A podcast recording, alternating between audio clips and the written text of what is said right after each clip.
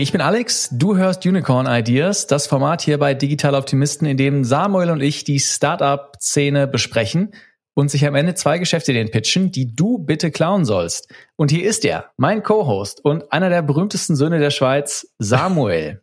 der berühmtesten Söhne der Schweiz. Also ich weiß auch nicht, woher, dass du immer diese, diese, diese Sprüche hier hast. Machst du da abends vorher, hast du da so ein, so ein, so ein Vision Board von irgendwie 20 Sprüchen, wo du mich wieder dissen kannst jeden Morgen? ich wollte erst sagen, ähm, Roger Federer, Alpen, Käse, Toblerone, Samuel Schneider. Ja, so ein bisschen wie, wie der Construction Corner sozusagen, ja. Vielleicht mache ich den nächsten Jingle. Aber, aber schön, schön, dich zu sehen, Samuel. Ja, dich auch, Alex. Aber schön, dass ich in die gleiche Kategorie fahre wie Roger Federer und Käse und ja, Alpana, ja. Hey, aber, oh, was für Schublade. Ja, aber apropos Schweiz. Ähm, ich habe eine Frage an dich, Alex.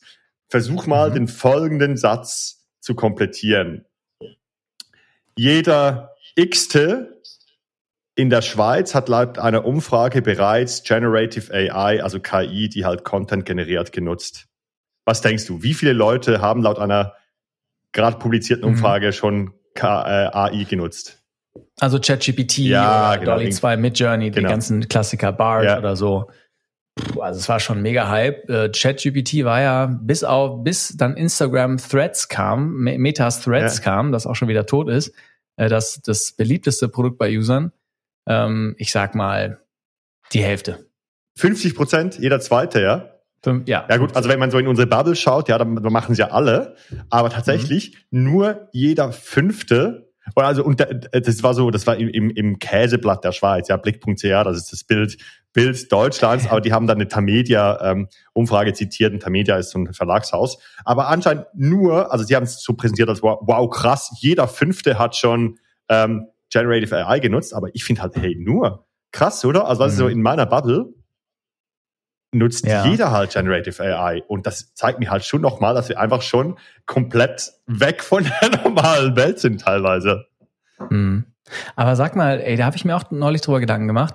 Ähm, auf der User-Seite hat ChatGPT ja echt Rekorde gebrochen. Mhm. Ne? Innerhalb von Tagen, ich glaube 100 Tagen hatten die eine Milliarde Nutzer, mhm. glaube ich. Und ich habe mich mal gefragt, okay, krass, auf der User-Seite geht das durch die Decke, aber warum wird das eigentlich in Unternehmen nicht benutzt? Denn ich kenne wenige Unternehmen, die schon ganz einen klaren Plan haben, wie sie jetzt ChatGPT mhm. und BART oder andere Generative AI Tools nutzen. Das sind meistens, da hätte ich vielleicht gedacht, das ist so jeder fünfte, vielleicht sogar mhm. nur jeder zehnte, ja, der da ähm, White-Collar-Worker ist. Aber in der Gesamtpopulation hätte ich auch einen Tick mehr erwartet, dass man es zumindest mal probiert. Ja, nee, ist, ist anscheinend nicht so. Aber das zeigt auch nochmal, was da für extremes Potenzial ist, nicht nur im B2B-Bereich, sondern auch in der Education von der generellen Bevölkerung. Ja, ich meine, okay, jetzt so Quickfire-Business-Idee, aber halt so ein Anfängerkurs, wie kann ich KI in meinem Alltag nutzen für jedermann? Fünf Euro mhm. und dann hast du so einen Videokurs, welche Tools du so nutzen kannst und was du für für, weißt du, so Rezepte schreiben lassen für den Hausmann und die Hausfrau oder so. So, weißt du, so, mhm. wie kann ich die normal? Ja, oder zum Beispiel, ja. ja, oder wenn du ähm, für deine Nichten und Cousins irgendwelche, äh, weiß ich nicht, Postkarten designen willst mit einem Gruß oder so. Genau, da absolut. Du könntest ja verschiedene so kleine Use Cases definieren, wo du sagen kannst, ähm, da mache ich ein zehnminütiges Video zu ja. und äh, gib dir die drei Tools und dann ähm, meinst du, das kann man, ja, weiß nicht, ob man das, man ist wahrscheinlich ein ja, du kannst, keine Ahnung, es, ja, genau, es ist ein, genau so ein Content-Modell und ich habe jetzt nur, also das Ding ist halt, man, in unserer Bubble denkt man halt immer schon irgendwie fünf Schritte weiter, aber ich glaube, so in der generellen Bevölkerung muss man erstmal zurück zu den Basics gehen und sagen, hey, schau mal, das gibt's und das kann man jetzt schon nutzen und das sind so ganz einfache Anwendungsfälle in deinem Alltag wo dir das einen Mehrwert bringt. Und ich glaube, wenn du, wenn du das so irgendwie gut verdau, verdaulich, so, wie, wie nennst du das immer? Snackable nennst du das, oder, Alex? Snackable. Genau, wenn, ja. wenn du das so snackable verpackst, wo man es beim Kochen mhm. sich kurz ein fünf Minuten Video anschauen kann, wie, ähm, wie mir ChatGPT helfen kann, meine Einkaufsliste zu optimieren oder wie der mir helfen kann, meinen Urlaub zu planen ähm, ist ja mega cool. Ich glaube, das ist eine super Idee. Also ich glaube, also ich in meinem Bauch ist es eher so eine so eine Content-Idee, ja, ja. dass man so sagen kann, hey, ich bin der oder die AI Girl oder Guy, ja, die Der dann Buddy. irgendwie sagt, äh, Buddy, genau, ich erzähle dir irgendwie was, wie ich das mache. Ich bin so, es gibt doch diesen diesen ja verrückten Brian Johnson aus den USA, der ist der der alles dokumentiert, der will so lang leben, wie es ja, geht. Ja, ja, der, der, der trackt ja alle. Ah ja, nee, der Blue, Blueprint, oder? Hm, was meinst du? Blueprint, sein Programm heißt Blue, Blueprint oder sowas. Also Brian Johnson, ja. sein Programm heißt Blueprint, genau, dass er hat sein Aber was der macht, ist, der misst alles, ne? Ja. Der, der misst, der will lang, ganz lange leben, ganz lange jung sein und der misst dann alles, wie lange er schläft und was er auf mhm. Kalorien aufnimmt und so.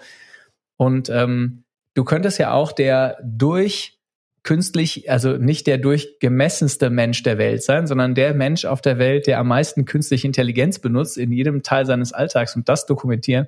Also wenn du so committed bist, dann glaube ich, schaffst du auch eine Million YouTube-Subscriber. Aber die Frage ist, will man das? Hey, ne? also sorry, wir, wir, wir driften gerade wieder komplett in, in andere Themen ab, aber ähm, das, was du gerade beschrieben hast, nämlich so Nischen-Content, also okay, wir waren jetzt bei KI, wie viel Nutzer der Bevölkerung nutzen KI, ähm, aber so Nischen-Content, ich habe letzthin äh, auf Instagram Reels ein Reels gesehen von einem Typen, der gesagt, äh, willkommen zu meinem ersten Tag, wo ich einen Schritt mache für jedes, äh, jeden neuen Follower, den ich kriege. Ja, Mhm. Und da, da hat er, und am Tag 20 hat er dann irgendwie halt pro Tag mal 20.000 neue Follower gekriegt, weil einfach alle sehen wollten, dass er jetzt 20.000 Schritte machen muss und er nimmt sich dann dabei auf. Und so an einem Tag war dann so, okay, ich mache eine Liegestütze pro 100 neuen Followern, die ich kriege und er hat halt irgendwie dann, mhm. aber innerhalb, der hat dann sein, sein, sein Instagram-Kanal nur mit solchen Dingen, also ich mache so viel Schritte oder ich mache so viel Liegestütze und filme mich halt dabei.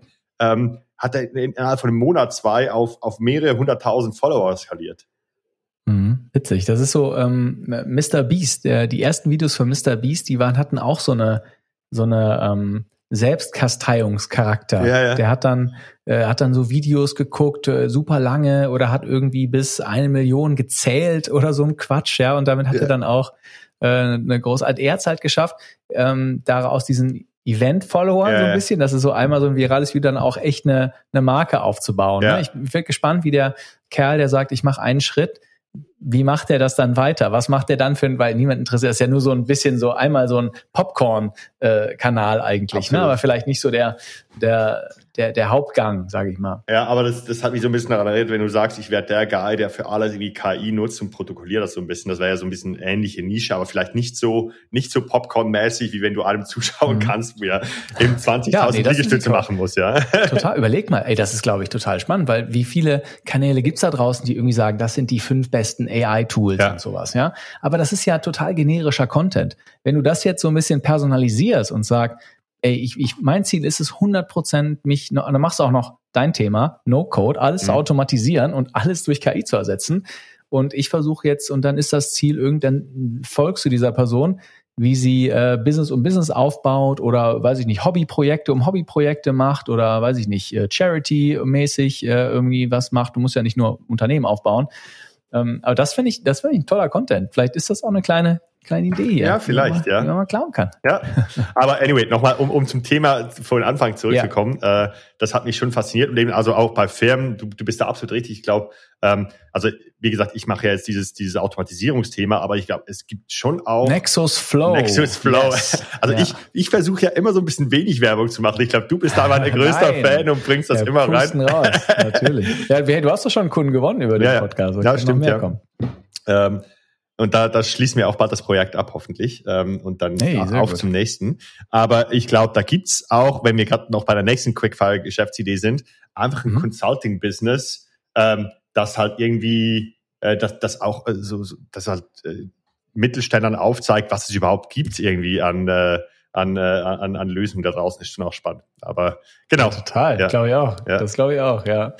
Cool. Sag mal, ich habe noch eine ganz kontroverse Idee, die ich mit dir diskutieren will. Ähm, da hatte ich, habe ich mich jetzt echt drauf gefreut, mit dir darüber zu reden. Und zwar gibt es ein Startup, Rewind.ai. Hast du davon schon gehört? Nee. Okay, ich erkläre es dir. Das ist gut, das, weil dann kann ich es dir nämlich erklären, auch für die Hörer, die es nicht kennen. Denn Rewind AI ist ein neues Startup aus den USA und mhm. die entwickeln Hardware. Und diese Hardware ist eine kleine Kette, die du um den Hals trägst. Und diese Kette hat ein Mikrofon und eine Kamera. Mhm. So, der Pitch dieses wow, Startups sorry, ist. Sorry, kennst du das Buch The Circle? Ja, das kenne ich. Das erinnert mich gleich so ein bisschen an The Circle, also wo du dann schauen kannst, wo, wo, wo wer wie ist, ja. Also, aber anyway, go ja, on, genau. ja. Mhm, ja. Total, ja. Und äh, also es ist äh, so, dieses, der Pitch dieses Startups, Rewind AI, ist ähm, diese kleine Kette, äh, oder dieses kleine Ding, was du da hast, ist ein personalisiertes äh, künstliche Intelligenz-Tool, und das nimmt alles auf, was du gesehen, gesagt oder gehört hast und macht das dann searchable. Ja, denn in der Theorie, wenn ich das jetzt mal auf so ein Pitch-Deck überlege, in der Theorie hat sich jemand gedacht, Moment mal, Google Search, da kann ich ja nur alles suchen, was im Internet ist. Ja, wäre es nicht toll, wenn ich auch alles suchen könnte, was mir passiert? Also ein Gespräch unter Kollegen mhm. oder ein ähm, weiß ich nicht, äh, mit dem Partner äh, und einen Streit schlichten mit einem Partner. Das sagt der Gründer, ja. Ein mhm. Streit, das ist der Grund für dieses Startup, dass der Gründer einen Streit mit seiner Partnerin hatte und die nicht sicher waren, wer hat eigentlich was gesagt. So, und das macht der, das sagt jetzt der Gründer oder Rewind AI. Das brauchen wir nicht mehr. Wir nehmen jetzt alles auf und machen alles searchable. Powered by AI. So, ich höre jetzt mal auf und frage dich mal, Samuel, vielleicht können wir ja mal unterschiedliche Meinungen einnehmen. Vielleicht, vielleicht muss einer auch seine Meinung so ein bisschen ändern, ja, um, um die Gegenseite zu machen. Aber was hältst du von dieser Idee Rewind.ai? Okay, ich, ich ziehe kurz eine Analogie, ja. So. Ähm, es gibt ja auf, ähm, auf dem iPhone mittlerweile diese Wo ist-Funktion und da können ja Leute ständig die, die, äh, die Location mit dir teilen, ja. Und da könnte man ja jetzt sagen, äh, also keine Ahnung, jetzt äh, irgendwie ein Kumpel oder meine Frau könnte ja zu mir kommen so, hey, warum teilst du eigentlich nicht immer deine ähm, deine, deine, deinen Standort mit mir, du hast ja nichts zu verbergen, oder? Also wenn, wenn du nichts zu mhm. verbergen hast, kannst du das ja auch teilen. Ist ja auch gar kein Problem. Ja, so. Ähm, und das stimmt ja auch. Aber auf der anderen Seite, ich glaube, wenn man anfängt, ich habe ja auch nichts zu verbergen, aber wenn man anfängt, solche Sachen zu machen oder jetzt auch irgendwie sein ganzes Leben aufzunehmen, in der Cloud zu speichern, who knows, wie die Datensicherheit da ist. Ähm, das ist einfach so ein ganz gefährlicher Weg, den man runtergeht, der, der glaube ich, schon irgendwann so, ja, klar sind die Notizen jetzt für dich gedacht oder jetzt mein, meine Location nur für meine Frau und meinen engsten Freund und meinen Papa gedacht oder so. Ähm, aber wollen wir wirklich diesen Weg runtergehen, denn mit jedem Ding, denn dann, man kann es dann eben nicht mehr zurücknehmen. Wenn ich jetzt mit meiner Location mit meinem Papa ständig teile und dann plötzlich meine Location mal zwei Tage nicht mehr teile, dann wird er kommen so, hä? Warum hast du jetzt deine mhm. Location zwei Tage nicht mit mir geteilt? Ja. Was ähm, hast du gemacht, Samuel? Ja, was hast du gemacht? Ja. Oder vielleicht, ich meine, es fängt an mit, ähm, man macht diese Notizen für sich, aber irgendwann gibt es auch eine Sharing-Funktion, dass du sozusagen, ah, es ist doch super praktisch. Ähm, dass äh, ich immer mit meiner ganzen Familie auch alles, was ich mache, teile. Und äh, es muss ja nicht mal was Böses sein, das man macht, aber vielleicht hat man einfach gewisse Dinge, die, die man sagt, hey, das, das ist jetzt nur meine Erinnerung, ja. Und, und mhm. das, das, also da, da kriege ich eben so ein bisschen ähm, The Circle Vibes, ja. Also The Circle, für die, die das Buch nicht gelesen haben, da geht es um einen Social Media Konzern und die eine Mitarbeiterin da wird dann so ein Paradebeispiel und trägt dann auch so, so ein Device, ähm, wo alle sozusagen zuschauen können, was sie in ihrem Leben macht. Ja, das ist dann der gläserne Mensch. Ja, sie hat dann so ein Device und das wird dann live übertragen und gestreamt ähm, an sämtliche ihre Follower. Ja, also noch viel krasser, als wenn du irgendwie Instagram live machst, weil es halt ständig ist. Ähm, und so, und so prinzipiell finde ich die Idee irgendwie cool, dein eigenes Leben searchable machen, wenn es halt irgendwie von der Datensicherheit, ich meine, wenn das Ding jetzt auf meinem privaten Server laufen würde und ich da alleine Zugriff mit meinen biometrischen Daten hätte und das noch irgendwie super verschlossen wäre. Ich glaube, vielleicht würde ich es sogar machen, einfach nur für mich, ja, um so meine Legacy sozusagen zu hinterlassen und vielleicht dann immer mal die Biografie äh, vom Samuel Schneider, der auf der gleichen Ebene wie Roger Federer ist, äh, zu schreiben. Aber generell bin ich da schon so ein Ganz bisschen, genau. finde ich schon ein bisschen sketchy, oder? Ich hatte gehofft, dass du die Gegenseite einnimmst, weil jetzt muss ich die Gegenseite einnehmen und das wird mir nicht leicht, ja, ganz ehrlich. Ähm, weil, also ich, okay, ich sage das kurz vorab äh, und dann versuche ich die Gegenseite einzunehmen. Ähm, also natürlich, also es ist schon super sketchy, ja. Also ähm, überleg mal, wie kannst du denn, ich stell mal vor, du hast diese Kette an und gehst dann zu einer Dinnerparty und da sind irgendwelche Leute. Ja. Du wirst ja, äh, da wird ja niemand mit dir reden, ja. weißt du? Da wird ja niemand sich wohlfühlen. Und ich finde, es ist, es ist für mich, ähm, ah, jetzt bin ich schon zu sehr auf der anderen Seite, aber ist ja auch, also ganz ehrlich, ist ja auch okay. Also was wir müssen ja nicht ja. künstlich was erfinden hier. Also, aber wie du willst. Ja, aber ich wollte, es gibt schon zwar also die Gründe, die, die ich will schon zumindest mal die die Punkte des des Gründers auch gleich mhm. mal kurz mal einnehmen. Aber ähm, ich meine, es ist fast ein ultra, ich finde es ein unglaublich egoistisches Produkt, weil mhm. du machst für dich alles searchable, ja, was alle gesagt haben. Und du hast, du, du hast eine totale Machtasymmetrie. Denn du nimmst alles auf, aber der andere ist dann halt ausgeliefert. Weißt du, also ja. ähm, keine Ahnung, wenn du jetzt mal irgendwas sagst in einem Satz, ach, der war irgendwie doof zu mir oder so oder den mag ich nicht. Du bist ja sofort ähm, der Person ausgeliefert, die alles aufnimmt. Also ich finde, das ist gesellschaftlich, äh, also niemand wird das kaufen, glaube ich. Niemand, der sowas um den Hals hat, wird irgendwo mehr eingeladen auf irgendeine Party. Das kann ich mir nicht vorstellen. Aber ähm, vielleicht jetzt so. noch, weil die Leute nicht wissen, was es ist. Ich bin übrigens gerade auf der Homepage und habe mich auf die Waitlist setzen lassen. Oh nein, echt okay. Na gut.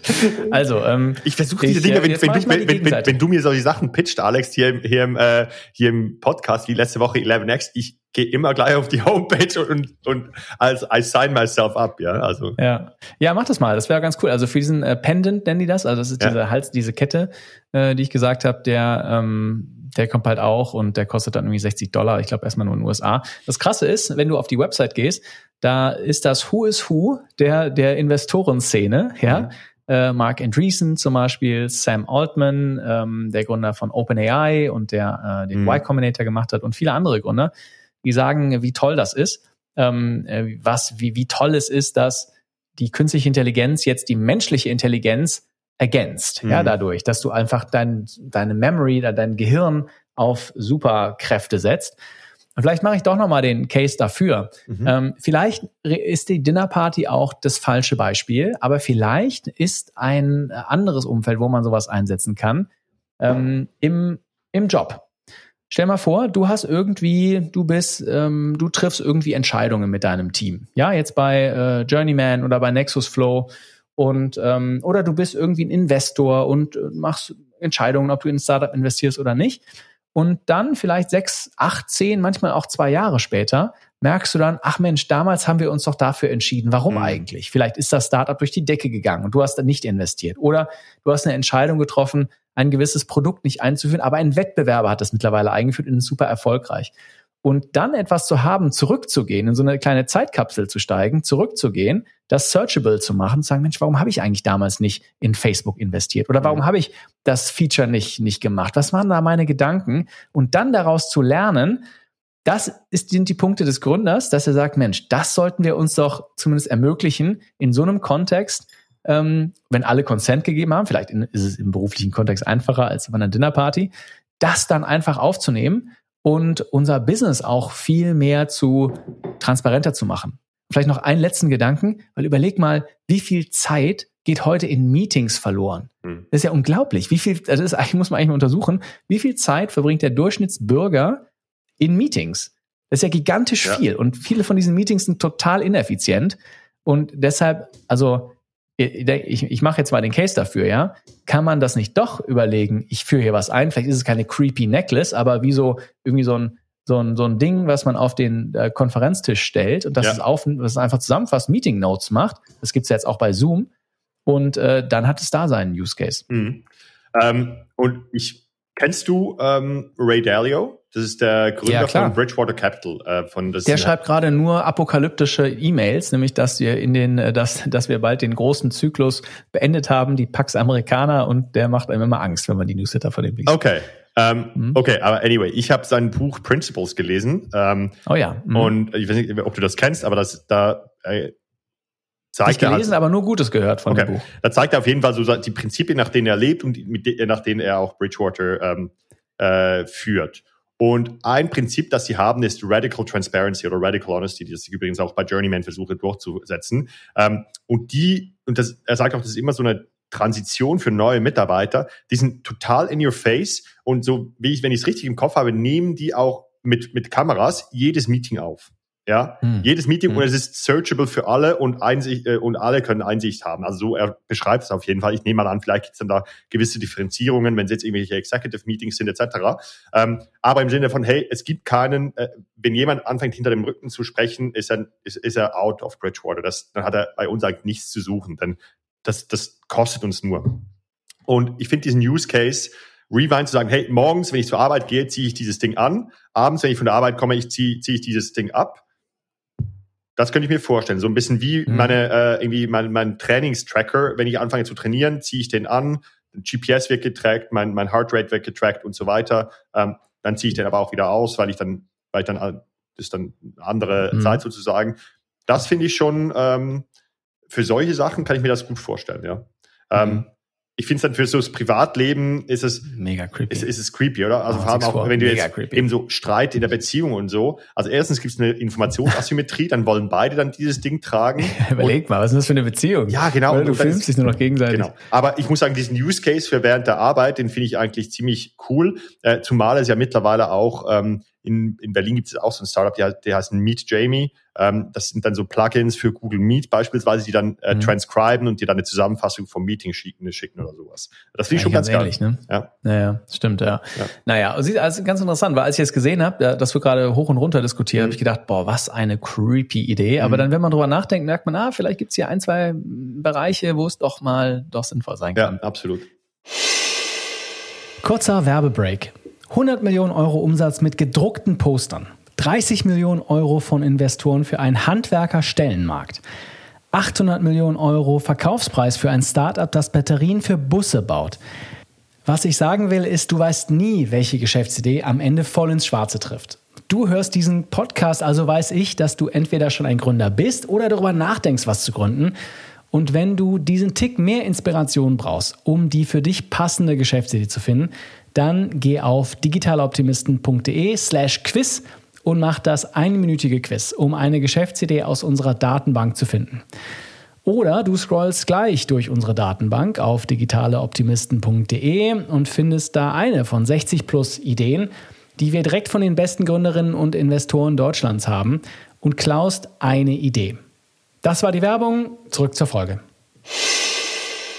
Aber Samuel, ich muss dich, ich muss dir eine Frage stellen, denn du hast ein Video auf LinkedIn geteilt. Erzähl mal, was war das? Ich fand das super, was du da gemacht hast. Das musst du unbedingt teilen mit den, mit unseren Hörern, ja, was okay. du da gemacht hast und welchem Ziel. Ähm, ja, jetzt nimmst du mir schon mein nächstes Thema vorab weg, aber das, das ist doch äh, prima. Ja, ich, äh, wir sind ja bei Journeyman, ist ja mein Ziel immer, ich will ein kleines Team, ähm, ist ja auch irgendwie klar, wir haben keine Investoren, wir sind bootstrapped. Ähm, und ich will so viel wie möglich automatisieren. Das ist so ein bisschen mein Credo und so viel wie möglich Software leveragen. Ich bin jetzt aber an einem Punkt, wo ich merke, hey, ich habe zu viele Hüte auf, ich mache irgendwie Produkt, ich mache Vertrieb, ich mache Account Management, ich mache HR, ich mache irgendwie Strategie und Zielsetzung. Du bist ähm, ein Schweizer Taschenmesser. Ein Schweizer Taschenmesser, wie halt jeder Gründer. Sorry für diesen äh, nee, alles lame, gut. lame Joke. Auf der gleichen Ebene wie Roger Federer und die Schweizer Taschenmesser. Genau. Ähm, ey, heute einer nach dem anderen, ja. Ja, ähm, das ist Schweizer Content. Wir wollen Nummer eins in den Schweizer Unternehmertum-Charts werden. Also genau. wir haben einen langen Weg zu gehen. Ja. Auf jeden Fall habe ich mir jetzt halt mal überlegt, so einen ersten Vertriebler einzustellen, also Sales Manager SDR Plus. Ja, also jemand, der halt einen Erstkontakt hat, aber dann auch Demos macht auf unserem Produkt und dann halt die Leute auch ähm, äh, die Verträge unterschreiben lässt und ich dann als Account Manager übernehme. Ähm, und äh, ich habe da ziemlich lange an meinem ähm, Anstellungsprozess ein bisschen geschraubt. Ja, ich habe jetzt auch, ich lese gerade ein ziemlich cooles Buch über die COO von Stripe, äh, Scaling People heißt das. Ähm, und ich versuche, also was ich eigentlich versuche, ist so Best Practices aus dem Silicon Valley von hochskalierten Startups auf Journeyman zu übertragen. Also ich frage mich halt, okay, okay was, was ist so top of the class in, in dem Bereich zum Beispiel Recruiting und versuche das halt dann in klein bei Journeyman anzuwenden. Also ich will ja nicht einfach eine kleine Pupsfirma sein, sondern ich will eine kleine Pupsfirma sein, die professionell ist. Ähm, okay, ja. schönes Ziel. Schreibt ihr das bei euch über den, auf den Briefkopf? genau. Ja, und da, da kann ich natürlich nicht alles machen, aber auf jeden Fall, ich habe ein Video geteilt auf LinkedIn, weil ich im Moment halt diesen Vertriebler einstelle. Und ähm, ich habe gemerkt, unser Prozess ist immer der gleiche. Die Leute können sich be bewerben und ich kriege immer ziemlich viele Bewerbungen. Und das mhm. erste, für die, die einigermaßen passen, kriegen als erstes immer eine Case Study, also äh, um, ja. um das auszuführen. Das ist so ein bisschen ein Test für mich. Sind die Leute auch wirklich committed, ähm, hier ein bisschen Zeit, äh, Zeit reinzustecken? Und äh, ich glaube, meine Frau und dann auch Bewer äh, ein Bewerber hat dann gesagt, es ist schon ziemlich krass, erstmal eine Case Study auszufüllen, wenn man noch gar nicht so wichtig, richtig weiß, was die Rolle überhaupt umfasst. Denn normalerweise lädt man ja die Leute immer erstmal so 20 Minuten zum Gespräch ein und erklärt mal so ein bisschen, was die Rolle ist und lernt sich mal so kurz ein bisschen kennen. Und dann hatte ich gedacht, okay, äh, was ich machen könnte, ist, ich könnte ein Video aufnehmen, wo ich halt die Rolle mal so ein bisschen erkläre und dann auch ganz klar sage, ich sage auch ganz klar in diesem Video anfangs, hey, dieses Video hat das Ziel, dass du dann für dich entscheiden kannst, will ich mich da bewerben oder nicht, ja. Und mhm. ich versuche da halt so transparent, also wirklich so, äh, so radical honesty, so transparent wie möglich die Rolle zu beschreiben, was erwartet wird, was auch so ein bisschen die, äh, die Vertriebsziele sind, die du erreichen musst nach drei Monaten und nach sechs Monaten, ähm, damit da auch keine falschen Erwartungshaltungen geweckt werden. Ähm, ja, und das hat, glaube ich, ziemlich gut funktioniert. Aber ich muss auch sagen, ähm, also ich habe irgendwie 50, 60 Likes gekriegt und schon ein paar Bewerbungen. Äh, aber jetzt bevor ich mal so ein bisschen die Resultate sage, wie viele Bewerbungen das ich gekriegt habe, was, was hielst denn du von diesem Approach so ein bisschen? Ich fand das super. Ja? Ich fand das ganz toll. Ja, ich fand das erstmal, du warst äh, Front and Center und ich habe natürlich sofort, äh, klar, ich gucke natürlich alles an, was du postest, aber ich fand, das war ein, ähm, weißt du, weil es ist ja, du musst, ich finde die, die, wie du drüber nachdenkst, finde ich sehr schlau, ja, denn anstatt jetzt 10 oder 20, 20-minütige Calls zu machen, dich einfach selber vor die Kamera zu stellen mit einem vernünftigen ähm, Setup, ja, einer vernünftigen Kamera und sympathisch zu erzählen, hey, das brauche ich, ja, wenn ich das anspricht, dann mach das und auch zu sagen, bewerb dich nicht, wenn du das nicht willst, mhm. ja, und einfach ehrlich zu sein, was du bist. Du hast es ja auch jetzt gerade gesagt, ja, ihr seid halt noch nicht Stripe, ja, oder irgendwie mhm. PayPal oder so, sondern ihr seid einfach eine noch eine kleine Firma mit einem sehr interessanten äh, Nische, die ihr sehr profitabel bespielen könnt und das finde ich total erfrischend. Mhm. Äh, denn anders gefragt, schau mal, ich habe mir jetzt lang keine Stellenbeschreibung mehr durchgelesen. Aber wenn, äh, ich erinnere mich noch, aber wenn du dir Stellenbeschreibungen durchliest, es geht, ich, das geht unseren Hörern 100 pro auch so. Du verstehst doch gar nicht, wer da eigentlich noch gefragt ist. Ja. Irgendwie so ein Rockstar-Coder, ein, ein Ninja, ja, JavaScript-Developer, äh, weiß ich nicht, ein, ein ähm, äh, Killer, das schreiben sie wahrscheinlich nicht, aber ähm, die schreiben wahrscheinlich nicht, äh, Killer Sales Representative, MWD, männlich, weiblich, divers wahrscheinlich nicht. Aber ähm, das fand ich total cool, weil du musst ja auch rausstechen aus dem Ganzen, mhm. ja. Aber mich interessiert natürlich, wie kam es an? Ja, also erstmal, ähm, ich habe auch so ein, zwei Kommentare gekriegt, die gesagt haben, hey, endlich mal ein Gründer, der sich so ein bisschen Gedanken drüber macht. Ähm, fand ich natürlich mega cool. Ich habe da auch tatsächlich, also ich habe da schon so einen halben Tag drin investiert, nicht nur ins Video, sondern ich habe auch unsere ähm, About Us Hiring-Seite überarbeitet. Ich habe zum Beispiel auch, äh, und das verlinke ich auch in, in meinem LinkedIn-Post, unsere Remote Work Policy verlinkt, damit die Leute auch wissen, okay, es ist Remote First, aber wir haben gewisse Regeln, so läuft das bei uns. Also ich habe eigentlich versucht, so viel Information wie möglich äh, scalable zu machen und zugänglich zu den Leuten, die sich bewerben, ja, damit sie sich mhm. wirklich vorab ein gutes Bild machen können. Ich glaube, das kam gut an. Ähm, ich habe das Ganze dann über Indeed beworben. Über LinkedIn habe ich irgendwie 200 Euro oder so draufgesetzt. Also man kann ja Ach, Werbung hast du aufgeschaltet auf das Video? Nee, nicht aufs Video. Ich habe dann auch eine, eine Job-Ad auf, auf LinkedIn ah, gemacht. Ja. Ähm, mhm. Und dann aber immer gesagt, die Leute sollen sich direkt über die Homepage bewerben. Äh, also es kam über LinkedIn, äh, stand gestern Abend irgendwie innerhalb von einem Tag 120 Bewerbungen rein. Äh, Indeed also. nochmal etwa so viel und dann direkt auf der Homepage weniger. Ähm, und da war ich schon, also ich weiß nicht, ob dir das gleich geht, aber ich war dann so ein bisschen, okay, ich habe jetzt so viel Zeit darin investiert und war schon erstmal so ein bisschen ernüchternd. Denn erstmal steht ja. fest, fett so darüber, bitte auf der Homepage bewerben. Alle bewerben sich über Quick. Apply auf LinkedIn, alle bewerben sich über das mhm. Quick Apply auf äh, Indeed. Dann habe ich erstmal 150 Mal den Leuten geschrieben, das mache ich dann, bitte bewerb dich über die Homepage. Dann steht in der äh, Beschreibung ganz klar drin, ähm, wenn du die ganze Beschreibung gelesen hast, bitte schreib ihn, warum du für Journeyman arbeiten willst. Ich habe die ganze Jobbeschreibung geschrieben. Hey, maximal 20 Prozent haben das gemacht, ja. Also mhm. sieht man da einfach, dass die Leute die Jobbeschreibungen nicht lesen. Ähm, ja, sortierst du die sofort aus dann? Äh, nee, ich schaue mir dann, also die, das die das reinschreiben, die kriegen die Case Study äh, sofort. Mhm. Also wenn jetzt jemand zuhört und sich dafür interessiert, ja, wenn ihr das reinschreibt, dann kriegt ihr die Case Study, äh, um daran zu arbeiten. Ähm, die, die das nicht reinschreiben, da schaue ich mir das Profil an und wenn es einigermaßen relevant ist, dann kriegen sie das, äh, die Case Study auch. Mhm. Ja, aber es ist schon so ein äh, erster Selektor mal.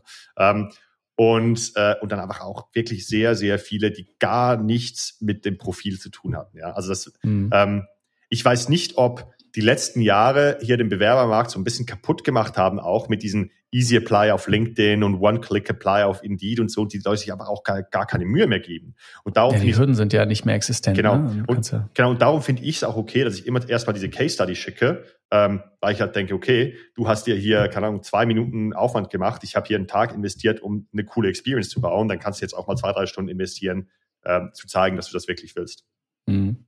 Aber ist das nicht, also mal, mal so andersrum gedacht, ist das nicht, ist das nicht andersrum auch eigentlich goldene Zeiten für Bewerber? Weil stell mal vor, jetzt liest jemand die Stelle und sagt, super cool, ich will unbedingt da arbeiten, mhm. das ist doch meine Stelle. Mhm. Und wenn du da einfach, genau wie du das jetzt auf der, äh, auf der Unternehmensseite gemacht hast, ein bisschen um die Ecke denkst, ja, und mhm. sagst, komm, ich schreibe der Person bei LinkedIn, ich finde das interessant ich Video von oder mir. ich, äh, Genau, ich schicke mal ein Video zurück, ja, und ja. sag, guck mal so, oder das ist doch ganz offensichtlich, dass du damit sofort Absolut. total herausstichst. Absolut. Weißt du, also ich glaube, auch da muss man dann wieder überlegen eigentlich, und das ist vielleicht dann der eigentliche Test, den, den finde ich sehr schlau, dass du machst, schreib mir einfach rein, ich habe diese Beschreibung gelesen, dass man dann einfach so am System so ein bisschen vorbeidribbelt, weil die ganze Masse eigentlich so in den weißt du, in die, wird. In, ja, genau, der sagt dann so, okay, ich, ich mache mir 100 Bewerbungen am Tag, schicke ja. ich raus und du schickst vielleicht nur fünf raus und bist wahrscheinlich viel erfolgreicher. Ich habe auch, also vielleicht zwei Dinge dazu. Also ich habe jetzt auch ein paar Leute, die mir dann direkt auf äh, LinkedIn nochmal geschrieben haben und gesagt haben, hey, mega coole Stelle, ich habe mich direkt auf der Homepage beworben, wie gesagt, und hier nochmal kurz zwei, drei Sätze zu mir, warum ich gut passen würde. Ähm, und ich habe es auch nochmal in meine Werbung reingeschrieben. Und allen, die die Case Study gekriegt haben, da habe ich eigentlich so einen Button bei mir in Airtable, da kann ich den Haken setzen, kriegen die ein automatisiertes Mail, automatisiertes Mail mit der Case Study. Und die, die das könntest du allein schon verkaufen, Samuel. Das ist allein schon, glaube ich, du? eine kleine für dich. Ja. ja, wirklich. Also ich habe, also Samuel, also wir müssten wirklich mal unsere beiden AI-Automatisierungstools äh, sammeln. Ich glaube, ja. du hast noch ein paar mehr als ich und die einfach mal als Produkt darstellen. Sowas ja. zum Beispiel. Ja. Der, der allein so ein HR-Funnel, ja, äh, automatisiert mit Airtable. Also da, da würden ich, schon Leute für zahlen. Also ich kann dir kurz sagen, wie das funktioniert. Wenn du bewerbst dich bei uns auf der Homepage, dann kriegst du automatisiert eine Mail, wo drin steht, wie der Bewerbungsprozess läuft, in welcher ja. Zeit du ungefähr damit rechnen kannst, dass du Rückmeldung kriegst, was die nächsten Schritte sind. Und dann gehe ich die halt in Airtable durch, setze einen Status und je nach Status kriegen die halt eine Absage-Mail oder die Case Study. Also so. Ja, super cool. Ja, und recht straightforward, aber ich sag dir, da, das, was, äh, wenn man jetzt Airtable kennt, dann weiß man, ah, okay, ich weiß ungefähr, wie ja. das geht. Aber für viele Leute ist das ein Buch mit sieben Siegeln. Und ja. da, da könnte man enorm viel Zeit sparen. Aber das ist ja Nexus, Nexus ja, das hast du ja da. Ähm, okay, aber auf jeden Fall, äh, und die, die mich dann individuell angeschrieben haben oder nochmal ein bisschen individuell und Outreach gemacht habe, da habe ich dann die Case Study persönlich geschickt. Da habe ich persönlich eine Mail geschickt und habe mir auch markiert, dass im System, dass die mich persönlich angeschrieben haben nochmal oder mhm. sich ein bisschen mehr Mühe gegeben haben, dass ich da so ein bisschen genauer nochmal drauf schaue, äh, wenn die dann mhm. die Case Study äh, eingeschickt haben. Das ist so das Erste. Ähm, und das Zweite äh, war noch, ähm, ich glaube auch, je schwieriger du es machst für eine Bewerbung, desto bessere Leute kriegst du. Ich meine, typisches Beispiel McKinsey oder sowas, ja. Ich glaube, mhm. High Performer gehen zu McKinsey, ähm, weil sie auch denken, dass das sind andere High-Performer und, und, und die sind bereit, dann diesen richtig krassen Bewerbungsprozess zu machen, weil auch so ein bisschen de, de, der Schluss ist ja auch so ein bisschen, hey, wenn der Bewerbungsprozess schon so krass ist, dann kommen ja da bestimmt auch nur richtig gute Leute rein. Das ist so das Prinzip Privatuni auch, ne? Ja. Weil ich glaube, dass äh, ich kann mir vorstellen, dass manchmal die Anzahl an Bewerbern und die Anzahl der Studienplätze. Manchmal gibt es sogar mehr Studienplätze als Anzahl Bewerber, mhm. als Anzahl guter Bewerber. Ja, ja und die ja. Privatunis, die machen natürlich dann, ziehen so eine Schranke hoch, du hast so Auswahltag und so. Ja. Und das ist auch manchmal für die Show, damit du dann sagst, äh, guck mal, äh, ja. ich habe mich so durchgesetzt und hatte dann noch ein Auswahlgespräch und dann habe ich es geschafft, toll. Ja. Ähm, da fühlt man sich natürlich viel besser, als wenn man einfach sagt, komm hier, überweis mir 50 Euro und äh, du kannst hier nächste Woche, nächsten Monat anfangen. Ist auch ein bisschen Signaling, oder? Also mhm. Ja. ja, total. Genau. Cool, aber sehr interessant. Und du bist trotzdem unzufrieden, also bist du auch mit der Anzahl unzufrieden oder nur mit der Qualität? Ja, also es, es war dann, also ich glaube, wenn man eine hohe Quantität hat, es sind dann auch ein paar Nuggets drin und ich habe jetzt wirklich, glaube ich, so ein paar drin, die, die gut sind, wo ich jetzt auch hoffe, dass sie die Case Study dann machen. Ähm, mhm. ähm, nee, mit der Anzahl bin ich nicht unzufrieden. Ich, ich war einfach, also es kommt halt schon immer sehr viel bei rum, dass obviously komplett nicht relevant ist, ja. Hm. Ähm, Glaubst du, das Ganze kann man mit einer AI, mit einem AI-Agent lösen, mhm. dass du das sozusagen durch ein, komplett durch ein mhm. künstliche Intelligenz-Tool slash Agent nutzt, der dann einfach Recruiting für dich macht ja. und dann 15 Profile dir bringt? Keine, Interessant. Keine, keine Ahnung. Also ich äh, jetzt auch nicht so viel Aufwand, ja. Ich meine. Headhunter äh, as a Service, so ja. ein bisschen. Also das hat jetzt wirklich so, du siehst das ziemlich schnell. Äh, ich, ich verbringt er dann fünf Sekunden pro Lebenslauf oder so und dann, dann weiß ich, ob das einigermaßen relevant ist oder nicht. Und ich, ich bin da auch mhm. sehr großzügig, ja. Also ich schicke schon eher meine, meine ich, ich versuche da meinen eigenen Bias so ein bisschen zu umgehen und zu sagen, ich schicke eher mal die Case Study raus, als dass ich sie mal nicht rausschicke. Denn vielleicht ist das ja ein mega High-Performer und hat sich jetzt einfach super schlecht präsentiert in seiner Bewerbung und schickt mir dann eine, eine richtig krasse, gut ausgearbeitete Case Study. Dann hat sich auch gelohnt.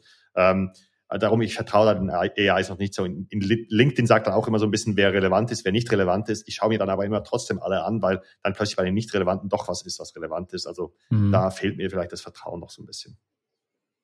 Alright, ja. cool. Ja, genau. cooles Update. Aber wenn jemand, vielleicht wenn jemand eine neue Stelle sucht, dann meldet euch. Also, und wenn ihr genau. dann keine Case Study bekommt von Samuel, dann wisst ihr, oh oh. Oh oh, hab was falsch gemacht, genau. oh oh. Okay, cool. Ja. Ich habe noch so viele Themen äh, oh, auf der schon, Uhr, ehrlich gesagt. Schon, schon ganz schön, ähm, schön weit drin, Alex. Ja, aber mach, mach mal weiter. Eine ja. halbe Stunde drin. Ja. Ja, vielleicht noch, ähm, noch ein Gedanken von mir, den ich mit dir teilen wollte, ähm, bevor wir dann zu den Geschäftsideen gehen. Ähm, ich habe mir, ich war ja letzte Woche in den USA, in San Francisco, ja. da hatten wir die letzte Folge aufgenommen. Ich habe übrigens nicht geschafft, mir mich in ein ähm, Self-Driving Car ah, okay. zu setzen, weil äh, aus zwei Gründen. Eins, äh, Cruise, die, die sind, ich glaube, von General Motors, glaube ich, ja. ähm, in so einem alten Unternehmen oder Ford, weiß ich, muss ich gleich mal gucken. Ein altes Unternehmen. Die hatten ein ähm, Altparteien, wie bei ja. der AfD, die Alt-Alt-Unternehmen, ja. Oh Gott. Ähm, auf jeden Fall ähm, hat hat Cruise, die hatten einen Unfall und die haben ihre Lizenz leider verloren, was ein bisschen doof ist für das ganze Thema. Ja. Ähm, ich glaube, war aber nicht tödlich, glaube ich, der Unfall. Ja, und, immerhin. Ähm, immerhin, gell. Äh, und äh, Waymo konnte ich nicht runterladen, weil ich kein, keine amerikanische App Store hatte. Ja. Und das war total doof. Und dann habe ich es ähm, äh, probiert, es hat aber nicht geklappt. Aber ich habe ganz viele Waymos gesehen. Naja, aber äh, ich will eigentlich über was ganz anderes reden. Denn in San Francisco, da, ähm, klar, da ist natürlich jedes Startup gerade ein AI-Startup mehr oder weniger. Und ich habe mir mal darüber ge Gedanken gemacht. Und jetzt musst du ein bisschen, ähm, musst du ein bisschen Geduld mit mir haben, weil ich versuche, einen etwas längeren Bogen zu machen, ja. AI ist ja offensichtlich ein, ein, eine Software, eine Technologie, die enormen Wert bringen wird für die Welt. Ja, an Produktivitätssteigerungen, in erster Linie an Produktivitätssteigerungen, an neuen Geschäftsideen, neue Startups, die rauskommen. Ich bin absolut davon überzeugt, dass es einen, einen enormen Wertzuwachs geben wird. Mm, und wenn du jetzt an die letzte nimmst, die letzte technologische Revolution, würde ich sagen, war das Smartphone. Ja, Mobile. Und wenn du jetzt sagst, das hat ja genau das Gleiche. Mobile hat ja auch neue Technologien ermöglicht. Ne? Uber wäre nicht möglich gewesen, Instagram wäre nicht möglich gewesen. Ähm, all das ist ja ja, Cloud wäre vielleicht noch ohne Mobile, ne? Hätte okay. ja noch im Internet einmal ja. machen können. Aber du weißt, was ich meine, ja, ja, ne? Mobile ist ja halt klar eine riesige äh, Produktivitätssteigerung, Wertzuwachs in der Gesamtwirtschaft, sagen wir mal so. Mhm. So, und wenn du jetzt damals schon gedacht hättest, ah Mensch, Mobile, das wird ein Riesending, dann hättest du ja jetzt entweder in Startups investieren können und hättest vielleicht Glück gehabt und hättest irgendeinen Instagram äh, gezogen oder in Instagram investiert oder in Uber oder du hättest vielleicht in Mobile Game Studio investiert oder was weiß ich, ja, mhm. oder in TikTok, also irgendwas, was so Mobile First ist und du hättest das Glück gehabt, in diese Firmen zu investieren. Oder du hättest einfach in Google und Apple investieren können, die 30 Prozent von jedem Euro, der über den, deren App Stores, also den, App, mhm. den Play Store und den App Store geht, geht an Google und an Apple. Ja. Was gigantisch viel ist. Und jetzt hätte sie auch sagen können, okay, keine Ahnung, wer dann am Ende das Entwicklerstudio wird, das dann Angry Birds macht oder sowas, ja? Oder ja. wer dann irgendwie die soziale Social Media App macht, die durch die Decke geht. Ich kaufe einfach Google und M, äh, Google und Apple Aktien, weil wenn ich glaube, dass das alles nach oben geht, ja. die kriegen 30, ist mal ein bisschen schwarz-weiß, ja, die kriegen 30 Prozent von allem, was da abgeht. Das reicht mir. Ja, ja. ich muss nicht irgendwie äh, die hundertfache Explosion mit Instagram, ist mir zu unwahrscheinlich. So, und mit dem Gedanken, lass uns jetzt mal mit dem Gedanken auf AI gucken. Und auch da gibt's ja einen enormen Wertzuwachs. Die Frage ist aber, wer fängt, wer captured sozusagen den Wert? Sind das Startups, ja, zweifelsohne, das wird auch, wird, wird auch viel Wert äh, entstehen in neuen Startups. Oder aber entsteht der Wert nicht auch bei Microsoft, Nvidia, Google, Amazon, den ganzen sind. etablierten Playern? Und meine These ist, die ich jetzt mal mit dir diskutieren will, ist, ist es bei AI nicht sogar noch krasser, der, also weg von Startups hin zu diesen etablierten Unternehmen? Denn wer hat denn den Distributionskanal in die großen Unternehmen, ja, in Siemens oder in BMW oder in was weiß ich, ja, General Motors? Da sind ja Cloud-Unternehmen wie Google oder Amazon, die sind ja schon da und die können ja viel einfacher AI-Software anbieten, ja. als jetzt irgend so ein dahergelaufenes Startup, was keine Vertriebsmannschaft hat, was halt keine Credibility hat, ja, was einfach anhängig. Ja. Genau. Und dann fragt uns, so, das heißt, so, das ist jetzt, wenn ich jetzt Frank Thelen wäre, müsste ich sagen, das ist keine Anlage, äh, Anlageberatung. Ja, der Mann sagt ja alle drei Sätze, äh, das ist keine Anlageberatung. Macht dann aber doch ähm, eigene Produkte, ja? genau, das ist was anderes. Aber ähm, so, und äh, jetzt frage ich mich, hey, sag mal, ist es nicht viel schlauer oder muss es man nicht genauso auch sagen, komm, ich investiere jetzt einfach in den ähm, äh, gestreuten oder in den, in den ähm, Public Stocks, also in, mhm. in öffentliche Aktien einfach, ja, und kaufe mir einfach Microsoft, Nvidia, die, die Magnificent Seven, wie sie jetzt genannt werden, und interessiere mich gar nicht für die Startups, ja, und sag einfach, komm, damit capture ich genug Upside, also capture ich genug von dem Wert, der entsteht, und der Rest ist mir egal. Mhm. Was hältst du von dem Gedanken? Okay, ähm, also was du eigentlich sagst, vielleicht nochmal als Zusammenfassung für alle Hörer, äh, es bringt nichts oder äh, vielleicht macht es mehr Sinn, nicht in AI-Startups zu investieren, sondern in die großen Player, die sowieso äh, eigentlich die Infrastruktur, die Distributionskanäle für AI besitzen, ja. Weil das da, ist die Idee auf die Spitze getrieben. Ne? Ich würde es noch ein bisschen, ich würde es ein bisschen absprechen, aber ja, genau. kann, mach Und, mal so. Äh, vielleicht noch als Ergänzung dazu, ich meine, wem gehört denn OpenAI größtenteils? Ja, also es ist ja, ja Microsoft mittlerweile. Microsoft. Und ja. schlussendlich, jedes Startup da draußen, das irgendwie einen coolen Agent baut für, ähm, für AI, übrigens auch 11x, ja, also die, das Startup, das du letzte Woche ge gepitcht mhm. hast, das, die Sales-Automatisierung, die nutzen auch GPT-4 im Hintergrund, ja, oder Noloco ist so ein Airtable-Konkurrent, die nutzen auch GPT-4 im Hintergrund. Also eigentlich läuft alles auf der Infrastruktur von Microsoft oder von Amazon oder von, von whoever. Mhm. Das heißt, Schau mal. wenn diese Startups erfolgreich sind, sind automatisch auch die Großen erfolgreich.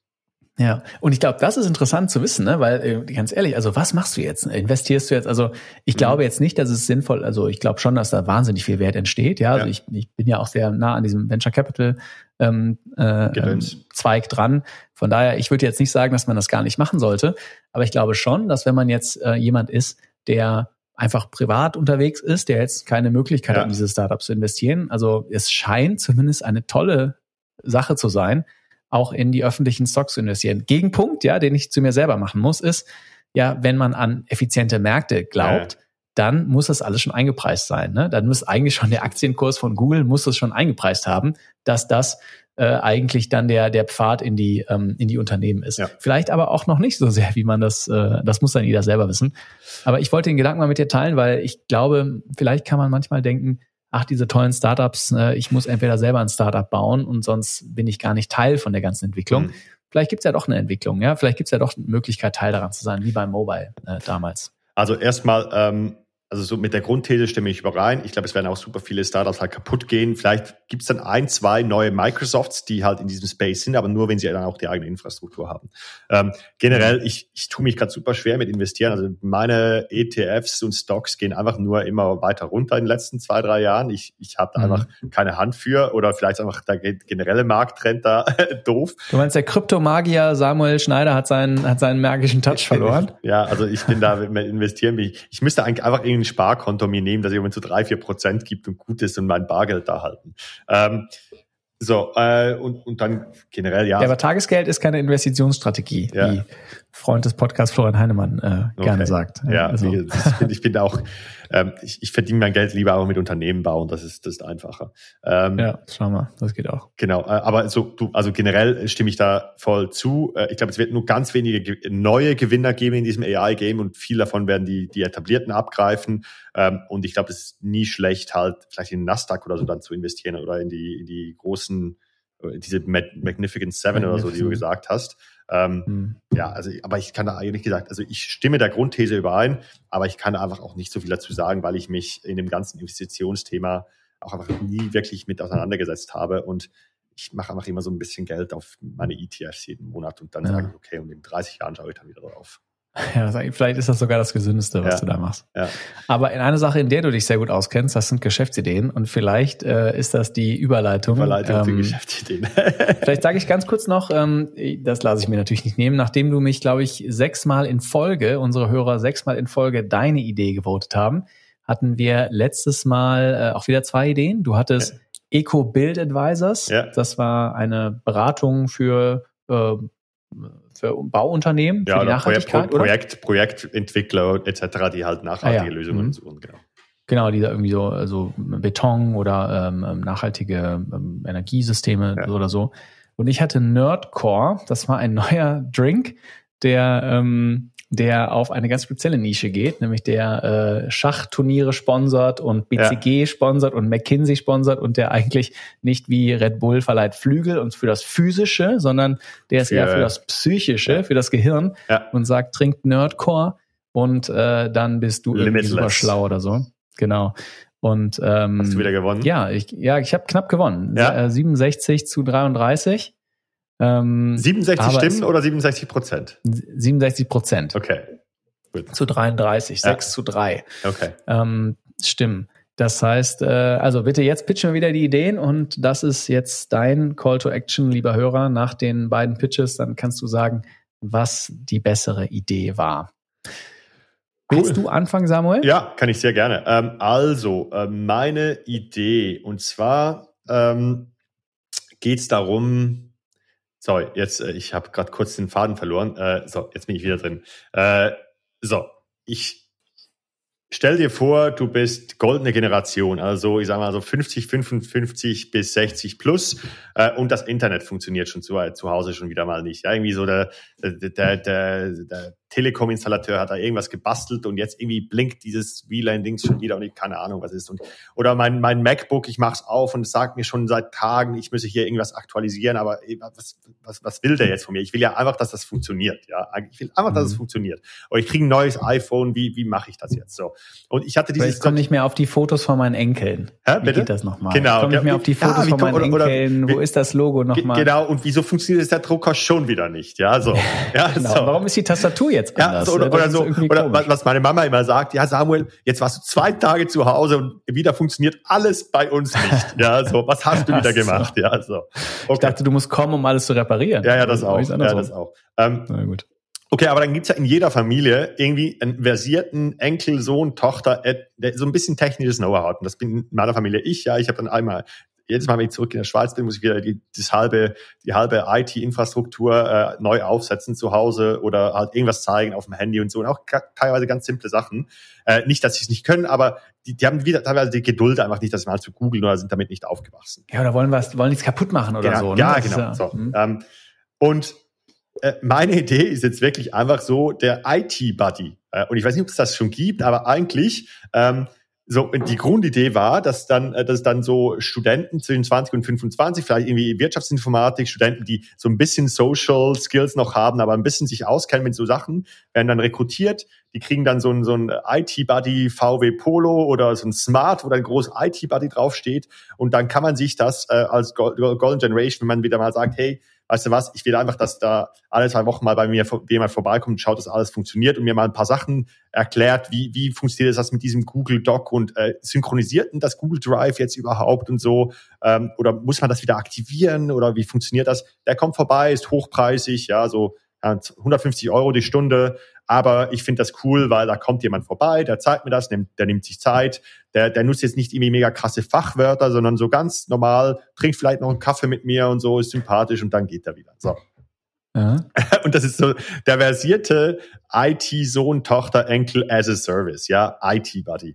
Ähm, so, und da bisschen weiter gedacht, gibt's dann da drei Tiers. Es gibt äh, den Tier 1, das ist der Self-Service, ja. Ähm, das ist so, okay, ich bin doch einigermaßen, komme ich draus, aber bei verschiedenen ein, also so einfache Use Cases, wie update ich meinen Computer, wie mache ich sicher, dass mein Passwort nicht gestohlen werden kann. Ähm, wie, wie hacke ich die NSA? Ja, oder so, keine Ahnung. Wie nutze ich einen Passwortmanager und halt nicht meinen Spickzettel mit, mit fünfmal dem gleichen Passwort mit einer anderen Zahl hinten dran, ja, so für meine verschiedenen ja. Accounts.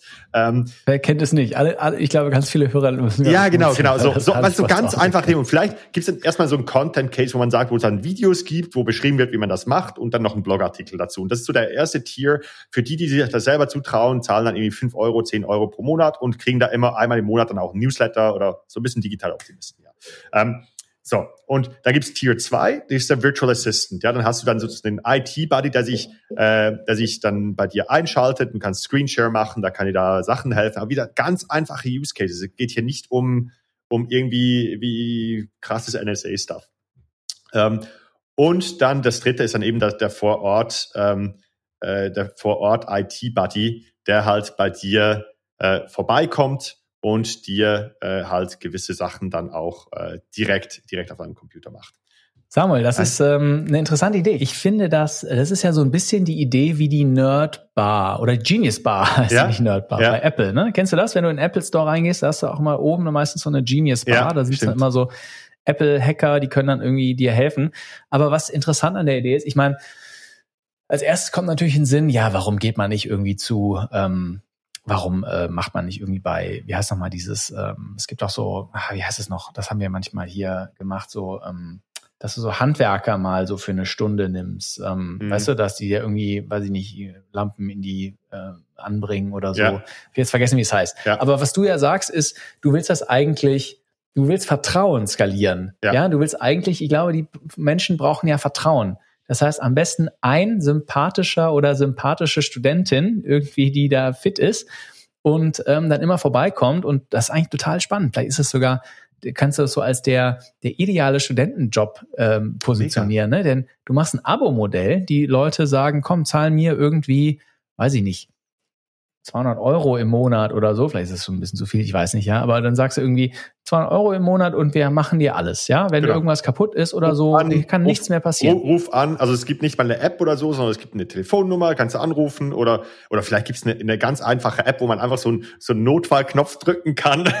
ja, genau, ja, der, richtig, ja, genau, einfach einen Knopf ne, und sagen, hey, ich habe IT, IT, Buddy kommt. Ja, IT und dann gibt's ja. erstmal, genau, dann hast du dann dann verpflichtest du die Studenten dazu zu sagen, ähm, dann musst du auch antworten, musst du da sein, ja? ja. Aber stell mal vor, du hast irgendwie einen Student, hat dann ein Abo mit einer oder mehreren Leuten, ja, mhm. und dann melden die sich nicht und dann hat er eigentlich einen, einen Lohn, ohne dass dass er on call ist eigentlich, ne? Ja. Dass, dass er oder sie dann einfach on call ist und vielleicht muss sie ja sogar gar nichts machen.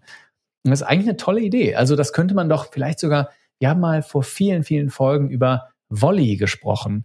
Das ist so ein asynchrones Tool, mit dem man so Coaching machen ja, kann. Ja. Erinnerst du dich? Also angenommen irgendwie, ich hätte jetzt eine Frage, wie man ein Unternehmen baut und dann anstatt jetzt einen synchronen Meeting mit dir zu vereinbaren, spreche ich dir eine Videonachricht auf und ja. du hast dann Zeit, darauf zu antworten. Also eigentlich wie so Sprachnachrichten hin und her schicken, ne? nur mit Video. Und eigentlich könnte das ja, ist das vielleicht auch eine Technologie dafür, nur dass die halt die Leute dann das kurz aufnehmen und dass du dann sagst, ähm, entweder ich löse es direkt virtuell und ja. sagt, komm, klick doch mal hier zwei, drei Sachen, kannst du selber machen. Oder ich schicke dir vielleicht einen Screenshot, wie ich selber mache, ja, was du einfach nachmachen kannst. Oder schick dir ein YouTube-Video. Oder aber ich komme vorbei, wenn genau. es nicht geht. Genau. Und ich habe auch, also ich habe so ein paar Leute in meiner Umgebung, also so, ich hoffe, die hört nicht zu, aber meine Schwiegermama zum Beispiel, die will auch gar nicht wissen, wie das funktioniert. Das interessiert sie einfach gar nicht. Ja. Sie will einfach, dass das Ding funktioniert, ja, ja. und dass sie dass mhm. das macht, was sie will. Und wenn es halt nicht funktioniert, dann ist sie halt, ach, ja, so. Und dann will sie also ja. einfach den, den Knopf drücken, dass ich oder, oder meine Frau vorbeikommen und ihr das machen. So. Und dann, dann muss das hm, gemacht ich, sein. Ich finde, das ist vielleicht sogar eine schlaue Idee, das wirklich super hochpreisig zu machen. Weißt du, und dann absolut. auch ganz hardcore zu sein bei den Studenten und Studentinnen, die du auswählst, dass man dann sagt, das sind wirklich nur Leute, die echten, ähm, die echt vertrauenswürdig sind, ja, und die, genau. die du ohne Probleme dann, die auch einen Kaffee trinken können, die auch wissen, wer gerade irgendwie, nicht politisch aktiv ist oder so. Ja, ja, die, die müssen so ein bisschen, genau, es ist, die müssen eben nicht nur, und darum habe ich so gesagt, der Wirtschaftsinformatiker, also äh, so ein bisschen, was halt beide Welten sind, so weil es muss halt jemand mhm. sein, der sich halt mit so IT-Themen auseinanderkennt. Vielleicht äh, muss man die dann auch coachen auf so ein paar Basic äh, Use Cases sozusagen, mhm. der aber auch so sozial so ein bisschen, der sich gut präsentiert, ja, vielleicht tragen die auch Kragen in so ein Poloshirt mit IT-Buddy oder mhm. ja, eine, genau. eine, eine, saubere Hose oder sogar vielleicht ein Hemd oder sowas, ja. Die geht dann in ja. Dahlem bei den alten Damen vorbei und, und äh, ja, so. Und, und äh, können dann noch den Fifi streicheln, wenn der, der Hund da ist. ja, die kennen genau. dann den auch, ja. So, ja. ja. Äh, du, du wirst lachen. Ich war, äh, ich war äh, Zivi nach dem Abi und da war ich für alte Leute einkaufen. Ja. Und du kannst dir nicht vorstellen, ähm, wie war, ich war zum Teil der einzige Besuch von den, das waren jetzt ja. ältere Leute, ja. ne, also da die Zielgruppe, aber ähm, das hat, das hat, das war hat Spaß gemacht, mit ja. den Leuten dann zu reden ne? und dazu einzukaufen und dann mal so ein bisschen ähm, sozial ja, und, und da auch. Die, die äh, haben auch die Zahlungsbereitschaft, ja. Also das ist, das ist so, ähm, also eben wie gesagt, es muss das ist ein kleines Segment dann von Leuten, die wirklich keinen Bock haben, das selber zu machen. Es soll einfach funktionieren und dann ist es cool, wenn noch jemand vorbeikommt und einen Kaffee mit mir trinkt. Ähm, aber wie, ja, wie gesagt, ich glaube, das ist, mhm. könnte so diese Tier 3 sein und dann kann man ja auch noch zwei andere Tiers machen. Ja. Das ist äh, cool. Genau, der, der IT-Buddy. IT oh, ich glaube, ja. du hast ein, ein gutes Pferd ins Rennen geschickt, ja. Samuel. Ich finde die Idee ziemlich, ziemlich cool. Cool, super, freut mich. Ja, dann muss ich äh, ja auch dagegenhalten. Ähm, meine Startup-Idee muss ich ein bisschen einleiten. Ich habe vor ein paar Wochen Will Dean kennengelernt. Mhm. Den kennst du nicht, den kannte ich vorher auch nicht. Also würde mich wundern, wenn du ihn kennst. Der hat Tough Mudder gegründet. Mm, weißt du, so, was das ist? Ist Tough das sowas Mudder. wie in der Schweiz gibt es was ähnliches? Das äh, Spartan Race. Ja, genau, noch. das sind so die, diese 10 Kilometer, 20 Kilometer Läufe, wo es dann auch noch irgendwelche, wo man robben muss und so, genau, so habe ich mal Schlamm, gemacht. Ja. Robben. Hast du mal gemacht? Einmal. Äh, ein, Ach krass, ja. ja. Also dann, dann sieht man Bilder, du siehst dann so Bilder von so verschlammten Leuten, die so, genau. so ein Hindernisparcours Das wäre total was für dich. Ich glaube, Alex, das, das wäre so total für dich, ja. Und dann okay, noch drei, drei, drei Nächte draußen im Regen übernachten oder sowas. ja, du bist ja, also äh, ja, Nein. als Navy Seal, äh, nicht, nichts für mich, ja, das stimmt. Ja. Aber den habe ich kennengelernt und das ist ein total interessanter äh, Typ. Der hat, äh, ich habe danach mal ein bisschen ähm, gegoogelt, die haben mit ihren Rennen, das sind dann mehrere Rennen im Jahr in verschiedenen mhm. Ländern dann, verschiedene Formate, aber es sind immer am Ende Hindernisparcours, die dann, mhm. genau wie du sagst, zehn Kilometer, irgendwie ganz besonders tough sind, ja, für ja. Leute, die sich beweisen, die sich wieder spüren wollen ja. wahrscheinlich, ja. Für die machst du dann so ein ganz toughes Event und der hat äh, 100 Millionen jährlichen Umsatz gemacht, also Annual ja. Revenue was ja nicht schlecht ist. Und dann hat der, der ist äh, wirklich ein interessanter Kerl, hat dann auch in ein eigenes Medianetzwerk expandiert. Mhm. Also der hat, das ist ja auch krass, weil überleg mal, du hast natürlich unglaubliche Bilder, ja. Erst quälen sich die Leute und sehen aus wie die letzten Menschen in dem Schmatsch und so, aber dann strahlen sie. Im Ziel haben sie es geschafft. Dann hast du vermatschte Leute, das ist ja eigentlich ein tolles Bild, ja. ja. Ähm, also irgendwie, dass man so strahlen kann, wenn man sich gerade so gequält hat. Aber das spricht ja auch irgendwas in uns Menschen an. Ne? Ach, guck mal, ich will einen Marathon laufen, ja. ich mache im Tough Mudder. Irgendwie, es gibt ja so eine gewisse Leute, die das, die das gerne machen. Und äh, die haben dann auch ein Medianetzwerk aufgebaut.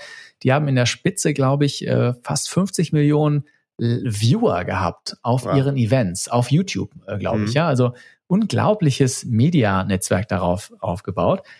Und ähm, ich habe mir gedacht, Mensch, das ist ja wirklich eine interessante Idee. Ähm, das machen ja aktuell, machen das häufig Tough Mudder, machen entweder Leute allein oder Freundesgruppen oder manchmal auch so so, so Kollegen, ja, die sagen, komm, wir machen jetzt hier ein Tough Mudder, haben sich da ein Ziel, machen dann so einen Plan.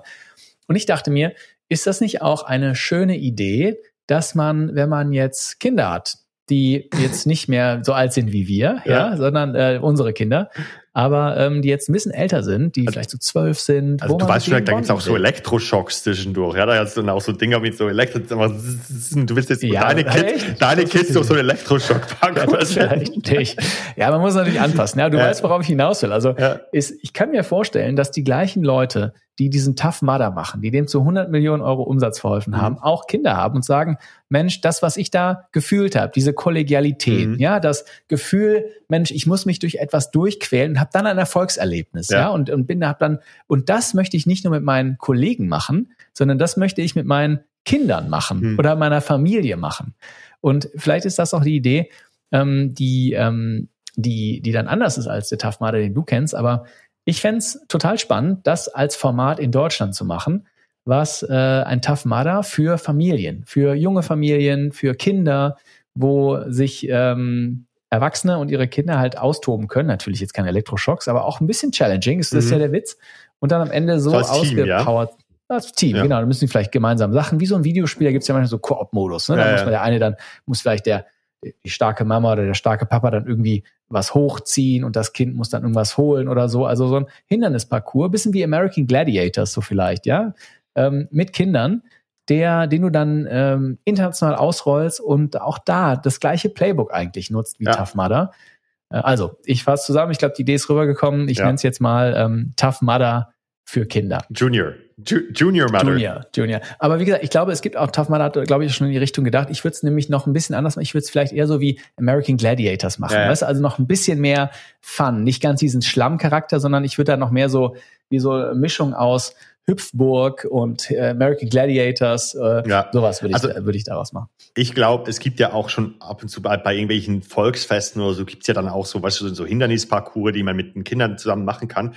Und das ist ja immer super spaßig. Und ich glaube, der einzige Unterschied bei dir ist halt einfach, du machst geiles Marketing drauf und baust halt eine Brand drumherum. So ein bisschen wie mhm. der Typ, der Wasser verkauft, es, oder de, deine Energy Drink, äh, die, die, die, Liquid Death. Ja, Liquid ja. Death, ja. Mhm. Also ich, ich finde die Idee egal und ich komme, das, das wäre auch was, was ich machen würde mit meinen Kids viel besser als irgendwie zu Hause sitzen und, und vom iPad hängen oder sowas. Mhm. Also ist doch cool. Das ist doch eine perfekte Sonntagnachmittagsbeschäftigung. Äh, dann fährt, manchmal macht man ein Abenteuer draus, dann fährt man mit den Kids hin mhm. und dann ähm, ist ein bisschen challenging und, und dann, dann freuen die sich auch, wenn die noch eine Mitmachmedaille kriegen oder sowas. Ist doch super.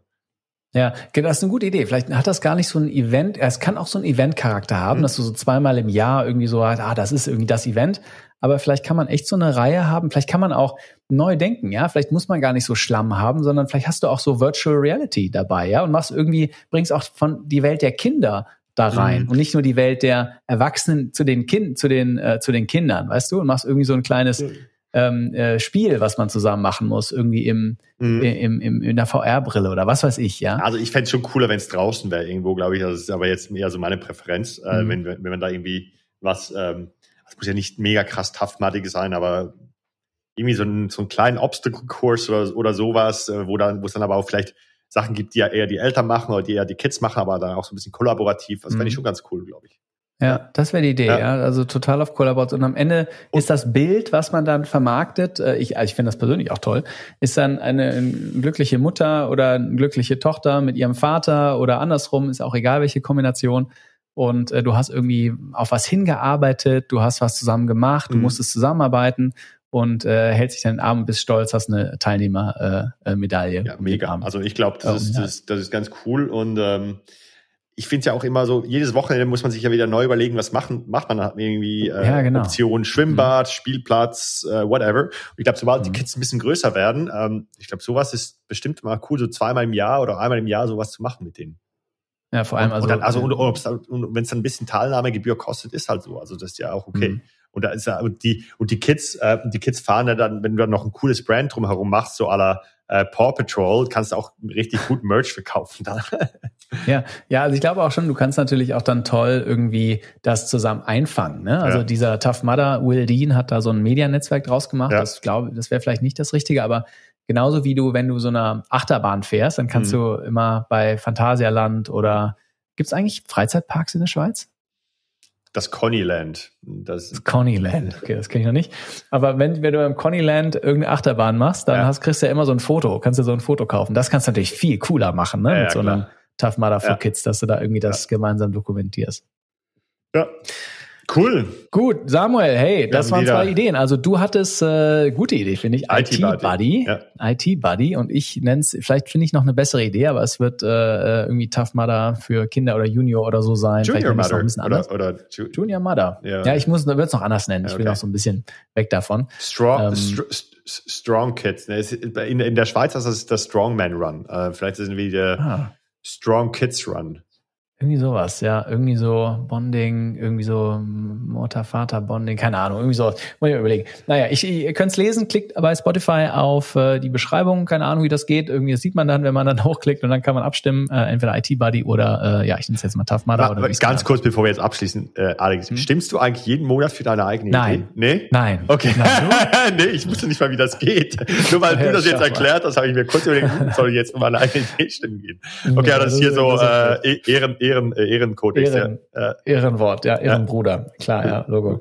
Alright, okay, bevor wir zu sehr in die Jugendsprache gehen, äh, machen wir lieber, dann wird's cringe. Ja, ja cringe. Dann, äh, hören, wir, hören wir lieber auf. Bro. Also Samuel, hat Spaß gemacht, jo. wir sprechen uns bald wieder. Schönes mach's Wochenende, gut. tschüss, mach's gut, Alex.